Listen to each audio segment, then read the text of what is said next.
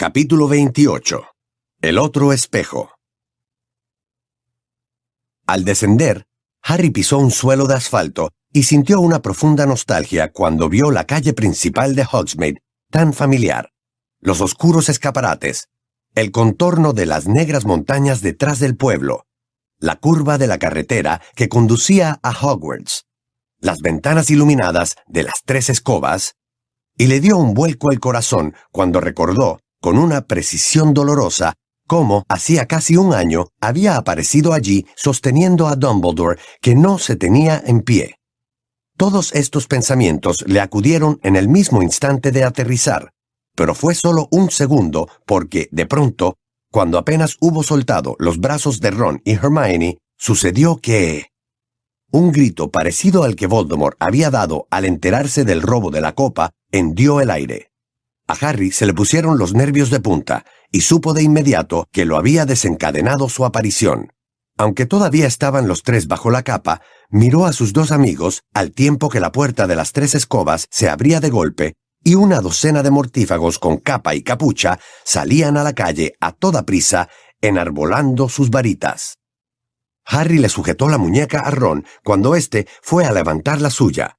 Eran demasiados para aturdirlos. Si lo intentaban, delatarían su posición. Un mortífago agitó la varita y dejó de oírse el grito aunque su eco siguió resonando en las lejanas montañas. ¡Aquí capa! rugió un mortífago. Harry se sujetó a los pliegues de la capa invisible, pero ésta no dio señales de abandonarlo. El encantamiento convocador no había funcionado. Así que no estás debajo del envoltorio ese, ¿eh, Potter? Gritó el mortífago y dijo a sus compinches. ¡Dispérsense! ¡Está aquí! Seis mortífagos corrieron hacia ellos. Harry, Ron y Hermione retrocedieron tan deprisa como pudieron por el callejón más cercano, y sus perseguidores no chocaron contra ellos de milagro. Los chicos esperaron en la oscuridad, oyeron las carreras de aquí para allá, y vieron los haces que salían de las varitas e iluminaban la calle. Vámonos, susurró Hermione. Desaparezcámonos ya. Buena idea, corroboró Ron. Pero antes de que Harry replicara, un mortífago gritó. Sabemos que estás aquí, Potter, y no tienes escapatoria. Te encontraremos. Nos estaban esperando, susurró Harry. Habían puesto ese hechizo para que los avisara de nuestra llegada. Supongo que habrán hecho algo para retenernos aquí y atraparnos. ¿Y los dementores? gritó otro mortífago. ¡Soltémoslo! Ellos lo encontrarán enseguida. El señor tenebroso no quiere a Potter muerto. Quiere matarlo pero los dementores no lo matarán. El señor tenebroso quiere la vida de Potter, no su alma. Eh, le será más fácil matarlo si antes lo han besado los dementores. Hubo murmullos de aprobación, y el miedo se apoderó de Harry, porque para rechazar a los dementores tendrían que usar los patronus, y estos los descubrirían de inmediato. Tendremos que desaparecernos, Harry, susurró Hermione. En cuanto ella pronunció esas palabras, Harry percibió que aquel conocido frío antinatural se extendía por la calle. Se apagaron todas las luces del entorno, incluso las estrellas. Y, en medio de la oscuridad impenetrable, el muchacho notó cómo Hermione lo sujetaba por el brazo y cómo juntos giraban sobre sí mismos. Era como si el aire que los envolvía, y en el que tenían que moverse, se hubiera solidificado. No podían desaparecerse. Los mortífagos se habían esmerado con sus encantamientos. Harry cada vez notaba más frío. Los tres retrocedieron un poco más por el callejón, andando a tientas y procurando no hacer ruido. Entonces vieron llegar una decena de dementores por la esquina. Se deslizaban en silencio, ataviados con sus negras capas y dejando ver las manos podridas y cubiertas de costras. Las siluetas solo eran visibles gracias a que su oscuridad era más densa que la del entorno. ¿Acaso percibían el miedo? Harry estaba seguro de que sí. Los dementores se acercaban más y más, haciendo aquel ruido vibrante al respirar que el muchacho tanto detestaba, atraídos por la desesperanza disuelta en el ambiente. Harry alzó su varita. No permitiría, no estaba dispuesto a sufrir el beso del dementor, y no le importaba lo que pudiera pasar después. Pensó en sus amigos y susurró. Expecto patronum.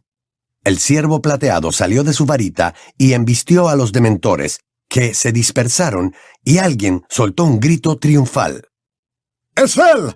¡Allí abajo! ¡Allí abajo! He visto a su patronus. Era un ciervo. Los dementores se habían retirado y volvieron a salir las estrellas, pero los pasos de los mortífagos cada vez se oían más cerca. Sin embargo, antes de que Harry, presa del pánico, pudiera decidir qué hacer, se oyó un chirrido de cerrojos, cerca de donde se hallaban. Se abrió una puerta en el lado izquierdo del estrecho callejón y una áspera voz dijo, Por aquí, Potter, deprisa. El muchacho obedeció sin vacilar, y los tres amigos cruzaron como un rayo el umbral. Vayan arriba sin quitarse la capa y no hagan ruido. murmuró una figura de elevada estatura que pasó por su lado, salió a la calle y cerró de un portazo. Harry no tenía ni idea de dónde estaban, pero entonces distinguió, a la parpadeante luz de una única vela, el bar mugriento y cubierto de serrín del pub Cabeza de Puerco. Corrieron por detrás de la barra, pasaron por otra puerta que conducía a una desvencijada escalera de madera y subieron tan deprisa como pudieron. La escalera daba a una salita provista de una alfombra raída y una pequeña chimenea, sobre la que colgaba un enorme retrato al óleo de una niña rubia que contemplaba la habitación con expresión dulce y ausente. Desde allí se oían gritos en la calle. Sin quitarse la capa invisible, los chicos se acercaron con sigilo a la sucia ventana y miraron hacia afuera. Su salvador, a quien Harry ya había reconocido, era la única persona que no llevaba capucha. Se trataba del camarero de cabeza de puerco. Pues sí. Le gritaba a una de las figuras encapuchadas. ¿Pasa algo? Si ustedes envían a los dementores a mi calle, yo les enviaré un patronus. Ya he dicho que no quiero verlos cerca de mi pub. No pienso tolerarlo. Ese no era tu patronus. exclamó un mortífago. Era un ciervo. Era el patronus de Potter. ¿Un ciervo? rugió el camarero, y sacó una varita mágica. ¡Un ciervo, idiota! Expecto patronum. Una cosa enorme y con cuernos salió de la varita del camarero, agachó la cabeza como si fuera a embestir y enfiló la calle principal hasta perderse de vista. Ese no es el patronus que he visto. Protestó el mortífago, aunque ya no tan convencido. Han violado el toque de queda. Ya has oído el ruido. Le dijo otro mortífago al camarero. Había alguien en la calle contraviniendo las normas. Si quiero sacar a mi gato, lo saco. Y al cuerno con su toque de queda. ¿Has sido tú quien ha disparado el encantamiento maullido? ¿Y qué si he sido yo? ¿Van a llevarme a Azkaban o a matarme porque he asomado la nariz por la puerta de mi propia casa? Adelante, pueden hacerlo, pero espero por su bien que no hayan tocado la marca tenebrosa y lo hayan hecho venir, porque le va a encantar que mi gato y yo hayamos sido los causantes de la llamada. No te preocupes por nosotros, dijo otro mortífago. Preocúpate de ti mismo y de no violar el toque de queda. ¿Y dónde van a traficar con pociones y venenos cuando me hayan cerrado el bar? ¿Qué va a pasar entonces con sus ingresos suplementarios? ¿Nos estás amenazando? Yo sé tener la boca cerrada, por eso vienen aquí, ¿no? Sigo diciendo que he visto un patronus con forma de ciervo. Insistió el mortífago, que había hablado primero. ¿Un ciervo? Rugió el camarero. Pero si era una cabra, imbécil. Está bien, nos hemos equivocado, dijo el otro mortífago. Pero si vuelves a violar el toque de queda, no seremos tan indulgentes. Mientras los mortífagos se dirigían hacia la calle principal, Hermione dio un gemido de alivio, salió de debajo de la capa y se sentó en una silla coja. Harry cerró bien las cortinas y se quitó la capa descubriendo también a Ron. Asimismo, oyeron cómo en el piso de abajo el camarero echaba el cerrojo de la puerta y luego subía la escalera. Entonces, Harry se fijó en algo que había encima de la repisa de la chimenea. Un pequeño espejo rectangular apoyado contra la pared, justo debajo del retrato de la niña. El camarero entró en la habitación. ¿Se han vuelto locos? dijo con brusquedad mirándolos de uno en uno. ¿Cómo se les ocurre venir aquí?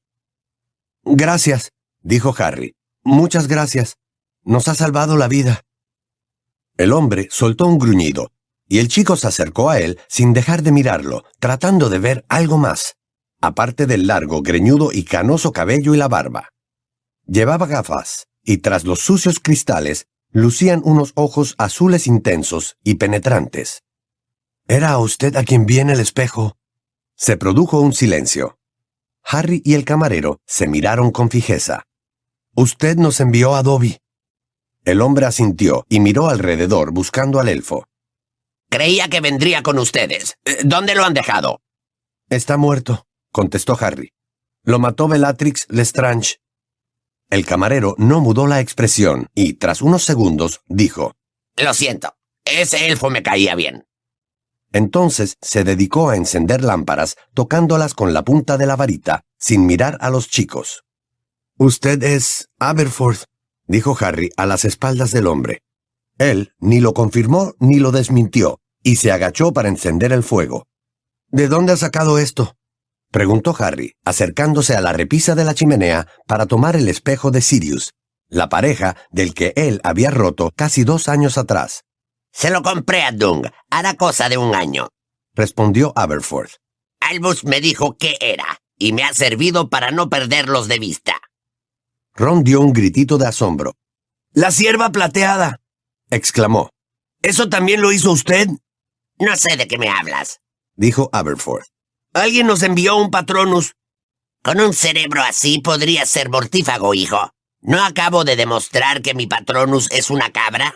Ah, exclamó Ron. Sí, es verdad. Bueno, tengo hambre.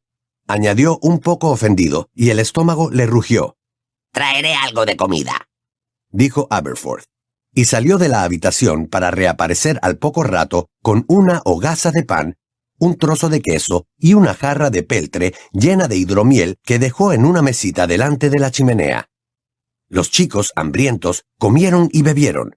Durante un rato solo se oyó el chisporroteo del fuego, el tintineo de las copas y el ruido que hacían al masticar. Bueno, dijo Aberforth cuando Aitos, Harry y Ron se reclinaron, amodorrados en sus asientos. Hemos de encontrar la mejor forma de sacarlos de aquí, pero no podemos hacerlo por la noche. Ya han oído lo que pasa si alguien sale de su casa después del anochecer. Se dispararía el encantamiento maullido y les caerían encima como boat truckles sobre huevos de Doxy. Y como no creo que logre hacer pasar un ciervo por una cabra otra vez, esperaremos al amanecer, que es cuando levantan el toque de queda. Entonces podrán ponerse la capa invisible e irse a pie. Salgan cuanto antes de Hogsmeade y suban a las montañas. Allí podrán desaparecer. Quizá vean a Hagrid, que está escondido en una cueva con Grop, desde que intentaron detenerlo. No pensamos irnos, dijo Harry. Tenemos que entrar en Hogwarts. No seas estúpido, chico, repuso Aberforth. Debemos ir, insistió Harry. Lo que tienen que hacer es alejarse de aquí en cuanto puedan. Usted no lo entiende. No disponemos de mucho tiempo. Tenemos que entrar en el castillo. Dumbledore, es decir, su hermano, quería que nosotros... El reflejo del fuego hizo que por un instante las sucias gafas de Aberforth se quedaran opacas, y Harry recordó los ojos ciegos de la araña gigante, Aragog. Mi hermano Albus quería muchas cosas, pero resulta que la gente tendía a salir perjudicada cuando él llevaba a la práctica sus grandiosos planes. Aléjate del colegio, Potter, y si puedes sal del país. Olvídate de mi hermano y sus astutos planes. Él se ha ido a donde ya nada de esto puede hacerle daño. Y tú no le debes nada. Usted no lo entiende, repitió Harry. Ah, ¿no? Dijo Aberforth con serenidad. ¿Crees que no comprendía a mi hermano? ¿Crees que conocías a Albus mejor que yo? No he querido decir eso, replicó Harry. Estaba como aletargado por el cansancio y el exceso de comida y bebida. Es que me encargó que hiciera un trabajo. No me digas, se burló Aberforth. Un trabajo agradable, supongo, bonito y fácil. El tipo de trabajo que un joven mago no cualificado realizaría sin demasiado esfuerzo, ¿verdad? Ron soltó una amarga risa. Hermione estaba muy tensa.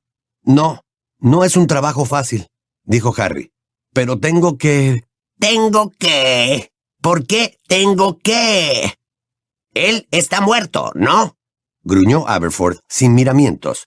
Déjalo ya, chico. Si no quieres correr la misma suerte que él, sálvate. No puedo. ¿Por qué?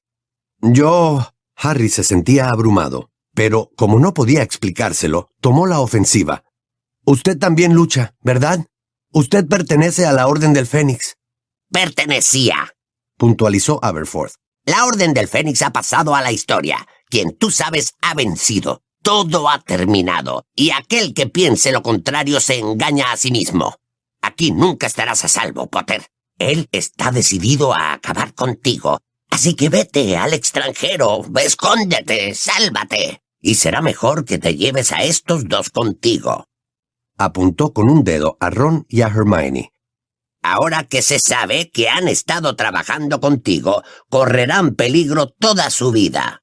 No puedo irme, insistió Harry. Tengo que hacer una cosa... Que la haga otro. No, tengo que hacerla yo. Dumbledore me explicó todo lo que... Ah, vaya, no me digas. ¿Y te lo contó todo? ¿Fue sincero contigo? Harry deseó decir sí, pero por algún extraño motivo esa palabra no acudía a sus labios. Por lo visto, Aberforth sabía lo que el chico estaba pensando. Yo conocía muy bien a mi hermano, Potter.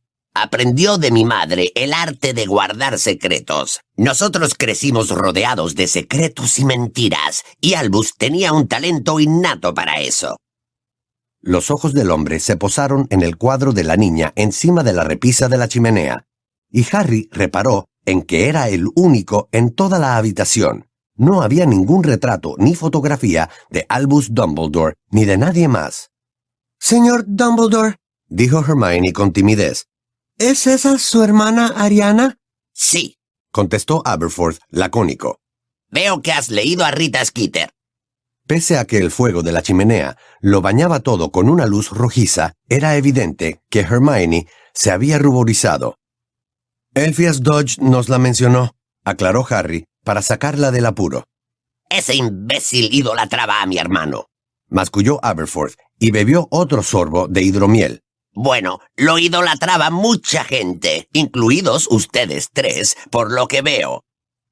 Harry guardó silencio. No quería expresar las dudas e incertidumbres sobre el anciano director que lo acosaban desde hacía meses, y además había tomado una decisión mientras cavaba la tumba de Dobby, continuar por el intrincado y peligroso camino que le había señalado Albus Dumbledore. Aceptar que el profesor no le hubiera contado todo lo que le habría gustado saber y confiar en él. Así que no quería volver a dudar, no quería oír nada que lo desviara de su propósito. Su mirada se encontró con la de Aberforth, asombrosamente parecida a la de su hermano. Aquellos ojos de un azul intenso daban la misma impresión de estar atravesando con rayos X el objeto de su escrutinio, y Harry pensó que Aberforth sabía en qué estaba pensando, y lo despreció profundamente por ello. El profesor Dumbledore quería mucho a Harry, aseguró Hermione con un hilo de voz. ¿Ah, sí? repuso Aberforth. Pues mira, es curioso, pero muchas personas a quienes mi hermano quería acabaron peor que si él las hubiera dejado en paz. ¿Qué quiere decir? preguntó Hermione con aprensión. Bah, no importa. Pues es una acusación muy grave, insistió Hermione. ¿Se refiere a su hermana? Aberforth le lanzó una mirada fulminante y movió los labios como si masticara las palabras que se esforzaba en no pronunciar pero de repente arrancó a hablar.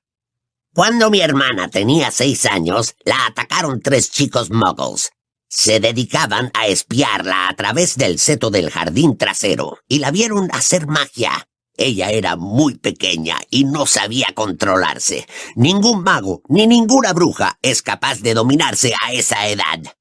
Supongo que esos chicos se asustaron de lo que vieron, de modo que se colaron por el seto y como mi hermana no logró enseñarles a hacer el truco, se pusieron furiosos y se les fue un poco la mano intentando detener a aquel bicho raro. Hermione tenía los ojos como platos y Ron parecía un poco mareado. Aberforth se levantó. Era tan alto como Albus y de pronto su cólera y la intensidad de su dolor le confirieron un aspecto terrible. Lo que le hicieron esos chicos la dejó destrozada y nunca volvió a ser la misma. Ariana no quería emplear la magia, pero tampoco podía librarse de ella, y la magia se le quedó dentro y la enloqueció.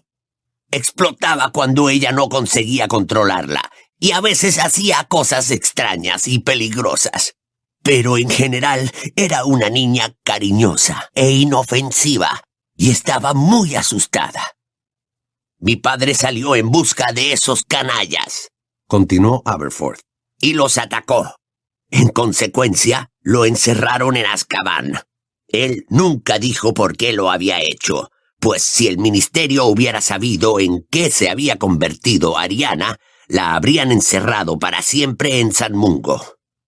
La habrían considerado una grave amenaza para el Estatuto Internacional del Secreto, porque era una desequilibrada. Y la magia se le escapaba cuando ella ya no lograba contenerla. Así pues, teníamos que ponerla a salvo y lograr que pasara inadvertida. Nos mudamos de casa.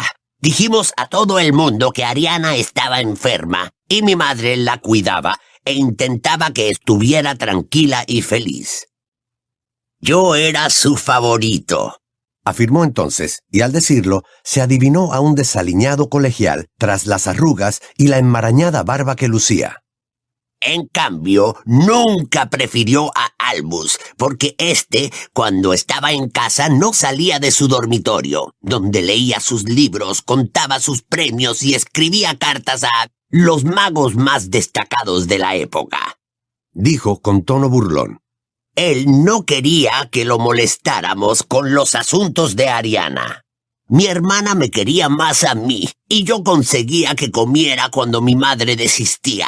Sabía tranquilizarla cuando le daba uno de sus ataques, y si estaba tranquila, me ayudaba a dar de comer a las cabras. Cuando ella cumplió catorce años. Bueno, yo no estaba allí, pero de haberlo estado la habría calmado. Le dio uno de sus ataques y como mi madre ya no era tan joven, eh, fue un accidente. Ariana no logró controlarse y mi madre murió. Harry sintió una horrorosa mezcla de lástima y repulsión. No quería oír ni una palabra más, pero Aberforth continuó, y el chico se preguntó cuánto tiempo haría que no contaba esa historia, si es que alguna vez lo había hecho. Eso fue lo que impidió a Albus emprender la vuelta al mundo con el pequeño Dodge. Ambos fueron a casa para el funeral de mi madre. Pero luego Elfias se fue solo y Albus asumió el papel de cabeza de familia. ¡Ja! Aberforth escupió en el fuego. Yo la habría cuidado. Se lo dije a mi hermano, como no me importaba el colegio, me habría quedado en casa y ocupado de Ariana. Pero Albus me dijo que yo debía terminar mis estudios y que él reemplazaría a mi madre. Fue una pequeña humillación para Don Brillante. Porque no te dan premios por cuidar de una hermana medio loca, ni por tratar de impedir que vuele la casa cada dos por tres. Lo hizo más o menos bien unas semanas hasta que llegó él. El rostro de Aberforth adoptó una expresión francamente peligrosa. Sí, hasta que llegó Grindelwald. Por fin mi hermano tenía a alguien de su talla con quien hablar. Alguien tan inteligente y con tanto talento como él. Y la obligación de atender a Ariana pasó a segundo plano. Mientras ellos dos tramaban sus planes para instaurar un nuevo orden mágico y buscaban las reliquias y todo eso que tanto les interesaba. Grandes planes que beneficiarían a todos los magos. Y si eso conllevaba a descuidar a una pobre muchacha, ¿qué más daba? Al fin y al cabo, Albus estaba trabajando por el bien de todos, ¿no?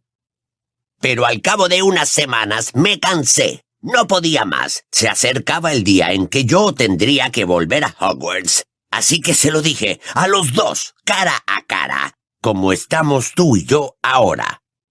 Aberforth miró a Harry a los ojos, y al muchacho no le costó mucho imaginárselo de adolescente, enjuto y enojado, encarándose con su hermano mayor. Le dije, déjalo ya. No puedes llevártela porque no está en condiciones.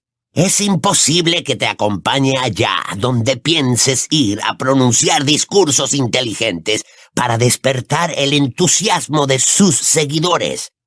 Eso no le gustó. Añadió, y el fuego de la chimenea volvió a reflejarse en sus gafas, impidiendo verle los ojos. A Grindelwald tampoco le gustó nada. Se puso furioso. Me dijo que yo era un chico estúpido, que intentaba ponerles trabas a él y a mi brillante hermano. ¿Acaso yo no lo entendía? Mi pobre hermana ya no tendría que esconderse cuando ellos hubieran cambiado el mundo, ayudando a los magos a salir de su escondite y mostrado a los magos cuál era su sitio. Empezamos a discutir. Al fin, yo saqué mi varita y él sacó la suya y el mejor amigo de mi hermano me hizo la maldición Cruciatus. Albus intentó impedírselo y los tres nos batimos en duelo. Los destellos de luz y las explosiones pusieron muy nerviosa a mi hermana, que no podía soportarlo. Aberforth palidecía por momentos, como si hubiera sufrido una herida mortal. Creo que ella solo quería ayudar, pero en realidad no sabía qué estaba haciendo. Ignoro quién de nosotros fue. Pudo ser cualquiera de los tres. Pero el caso es que Ariana estaba muerta. La voz se le quebró al pronunciar la última palabra y se derrumbó en una silla. Hermione lloraba y Ron se había quedado casi tan pálido como Aberforth. Harry no sentía otra cosa que repugnancia. Le habría gustado no escuchar aquella confesión o borrarla de su mente. Lo... lo siento mucho, susurró Hermione. Se fue, dijo Aberforth con voz ronca. Se fue para siempre. Se pasó la manga por la cara para secarse la nariz y carraspeó. Grindelwald se largó, claro. Ya tenía antecedentes en su país y no quería que lo acusaran también de la muerte de Ariana. Y Albus era libre, ¿no? Libre de la carga de su hermana. Libre para convertirse en el mayor mago de... Él nunca fue libre. Lo interrumpió Harry. ¿Qué quieres decir? Preguntó Aberforth. Nunca lo fue, insistió el muchacho. La noche en que murió, su hermano se bebió una poción que lo hizo delirar. Se puso a gritar, suplicándole a alguien que no estaba allí. No les hagas daño, por favor. Castígame a mí. Ron y Hermione no le quitaban el ojo a Harry. Nunca les había dado detalles de lo ocurrido en la isla del lago subterráneo. Los sucesos ocurridos después de que Dumbledore y él regresaran a Hogwarts lo habían eclipsado por completo. Creyó que volvía a estar con ustedes dos y Grindelwald, estoy seguro, dijo Harry, recordando los gemidos y las súplicas del anciano profesor creyó ver a Grindelwald haciéndoles daño a usted y a Ariana. Era una tortura para él. Si usted lo hubiera visto entonces, no diría que ya era libre. Aberforth estaba absorto contemplando sus nudosas manos surcadas de venas. Tras una larga pausa, dijo, ¿Cómo puedes estar seguro, Potter, de que a mi hermano no le importaba más el bien de todos que tú ¿Cómo puedes estar seguro de que no eres prescindible, igual que mi hermana? Harry sintió como si un trozo de hielo le atravesara el corazón. Yo no lo creo. Dumbledore quería a Harry, afirmó Hermione.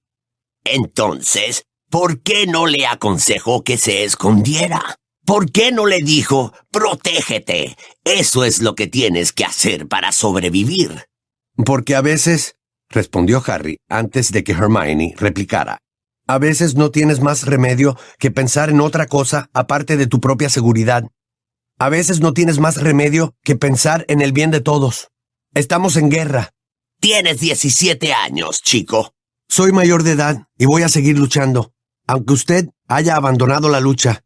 ¿Quién dice que he abandonado? La Orden del Fénix ha pasado a la historia. le recordó Harry.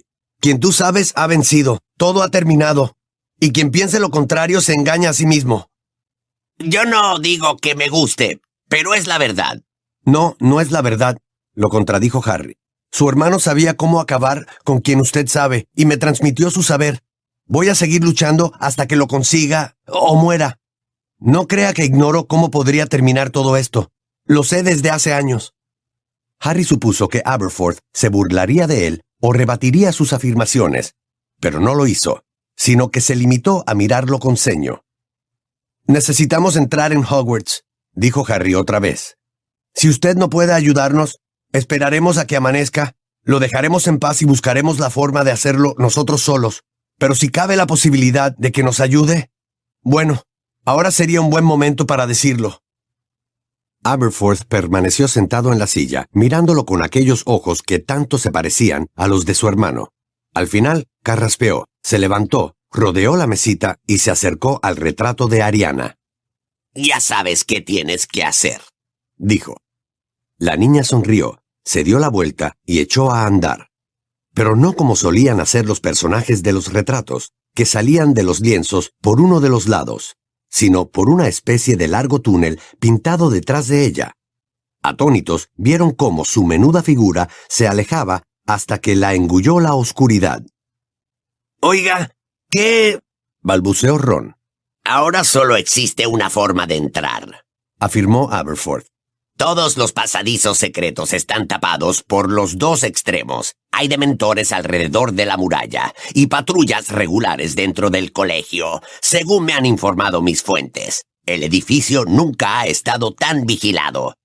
Lo que no sé es cómo esperan conseguir algo una vez que entren, con Snape al mando y los Carrow de subdirectores. Pero eso es asunto suyo. Al fin y al cabo, dicen que están preparados para morir. Pero, ¿qué? dijo Hermione contemplando el cuadro de Ariana, sorprendidísima. Al final del túnel del cuadro había aparecido un puntito blanco. La figura de Ariana regresaba hacia ellos, haciéndose más y más grande, pero la acompañaba una figura más alta que ella, un muchacho que caminaba cojeando y parecía muy emocionado. Harry nunca lo había visto con el pelo tan largo. Tenía varios tajos en la cara y llevaba la ropa raída y llena de desgarrones. Las dos figuras siguieron aumentando de tamaño hasta que las cabezas y los hombros ocuparon todo el lienzo. Entonces el cuadro entero osciló como lo habría hecho una pequeña puerta y se reveló la entrada de un túnel de verdad. Y de él salió el verdadero Neville Longbottom, con el cabello muy largo, el rostro lleno de heridas, la ropa desgastada y rota que dio un grito de júbilo, saltó de la repisa de la chimenea y exclamó Sabía que vendrías. Lo sabía, Harry.